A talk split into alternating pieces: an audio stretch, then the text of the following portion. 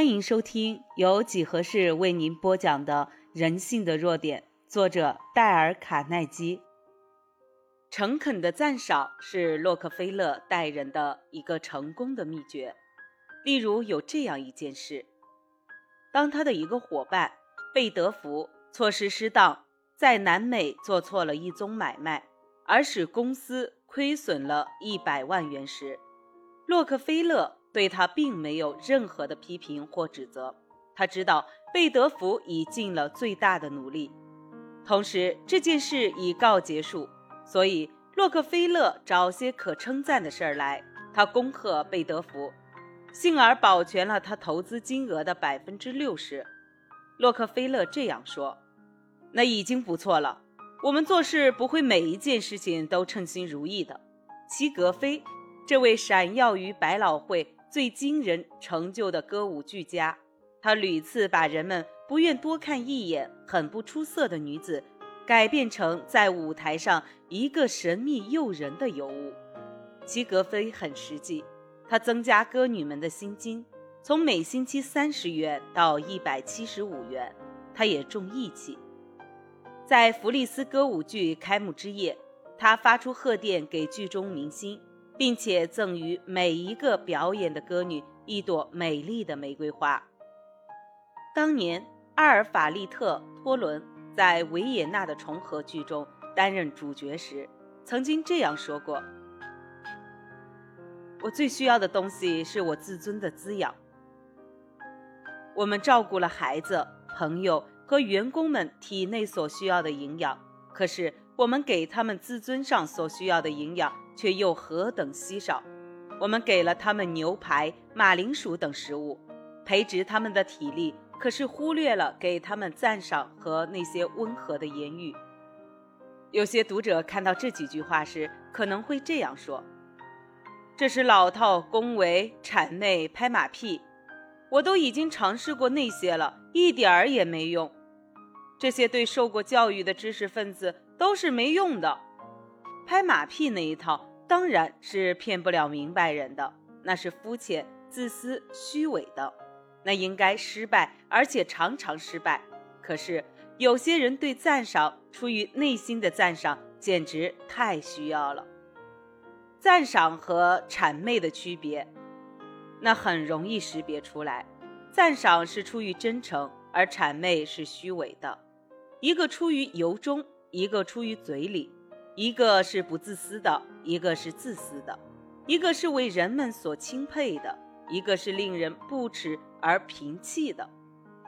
最近我去墨西哥城的吉博尔铁皮客馆，看到奥伯利根将军的半身人像，半身像的下面刻着奥伯利根将军的名言：“别攻击你的敌人，提防谄媚你的朋友。”不不，我不是叫人去谄媚恭维，那相差远了。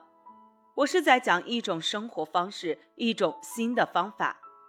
英皇乔治五世有一套格言，共有六条，悬在白金汉宫书房的墙上。其中有一条是说：教我们不要奉承或接受卑贱的赞美。卑贱的赞美就是谄媚的解释。我曾经看到一句关于谄媚的话，很值得写在这里：谄媚是明白的告诉别人。他想到他自己的种种。利夫·华尔特·爱默生说：“你用任何言语所要说的，总离不开自己的种种。如果我们所要做的就是用恭维、谄媚，那么任何人都可以学会，都可以成为人类关系学的专家了。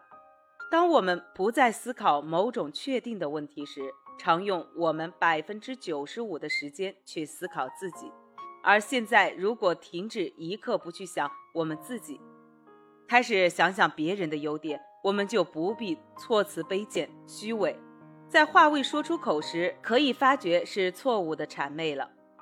爱默生又说：“凡我所遇到的人都有胜过我的地方，我就学到了他那些好的地方。”爱默生这样的见解是非常正确的，是值得我们所重视的。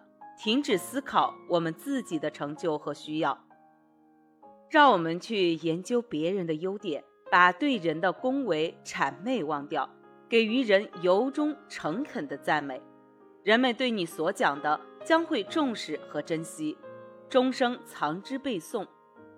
即使你已经把这件事忘了很久，可是他还牢牢记着你所说的话，知悉对方的想法。一年夏天，我去梅恩钓鱼。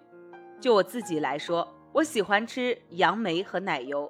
可是我看出，由于若干特殊的理由，水里的鱼爱吃小虫，所以我去钓鱼的时候，我不想我所要的，而想他们所需要的。我不以杨梅或者奶油做引子，钓鱼钩上扣上一条小虫或是一只蚱蜢，放进水里，向鱼儿说：“你要吃这个吗？你为什么不用同样的常识去钓一个人呢？”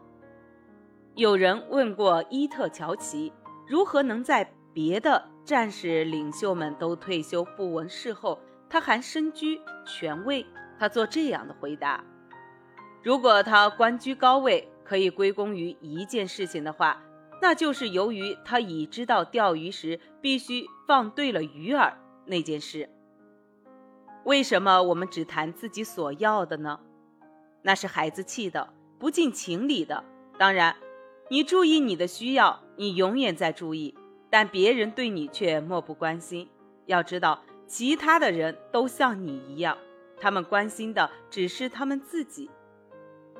世界上唯一能影响对方的方法，就是谈论他所要的，而且还告诉他如何才能得到他。明天你要别人替你做些什么时，你要把这句话牢记住。